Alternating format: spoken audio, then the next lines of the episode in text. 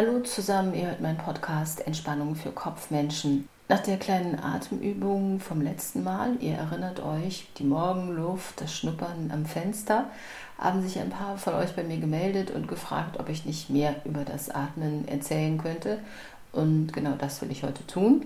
Vielleicht kennt ihr folgendes Gefühl, also ihr sitzt am Computer, euch läuft die Zeit davon oder ihr sitzt schon zu lange vorm Rechner und merkt plötzlich, dass ihr nur noch flach atmet. Wenn man zum Beispiel in der U-Bahn sitzt, dann kann man noch was ganz anderes beobachten, denn manche Leute starren so gebannt auf ihr Handy oder Tablet, dass man den Eindruck haben könnte, sie würden gar nicht mehr atmen oder die Luft anhalten. Also für dieses Phänomen beim Checken von Mails und dergleichen immer wieder mal unbewusst den Atem anzuhalten, gibt es sogar einen Namen. Manche nennen das die E-Mail-Apnoe. Wer sportlich ist und eine Zeit lang faul war, weiß, Muskeln bilden sich zurück.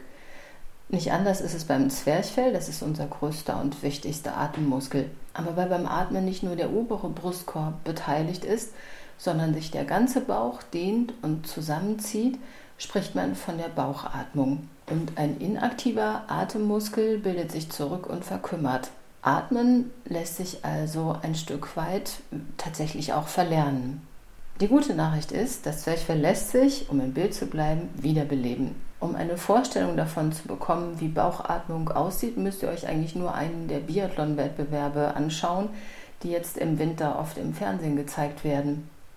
Erst sieht man, wie die Sportler verdammt schnell und außerdem auch noch elegant durch die Loipe gleiten und dann müssen sie am Schießstand abrupt stehen bleiben. In einem Moment waren sie noch total außer Puste und Sekunden später haben sie dann durch die Bauchatmung den Puls und Herzschlag gedrosselt und können mit ruhiger Hand schießen. Biathlon schauen heißt Bauchatmung in Aktion zu sehen. Was man an den Biathleten auch sieht, der Körper kann es lernen, zwischen An- und Entspannung hin und her zu wechseln. So, was heißt das für den Alltag?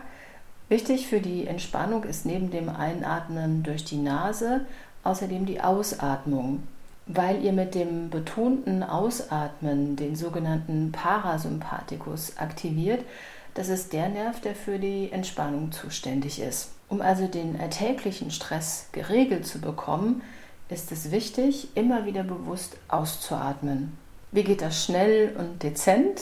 Indem ihr seufzt. Das ist etwas, was wir sowieso alle machen, nur merken wir es meistens nicht. Seufzen ist tiefes Ein, aber vor allem auch Ausatmen. Seufzen kann man, wenn man frustriert und genervt ist.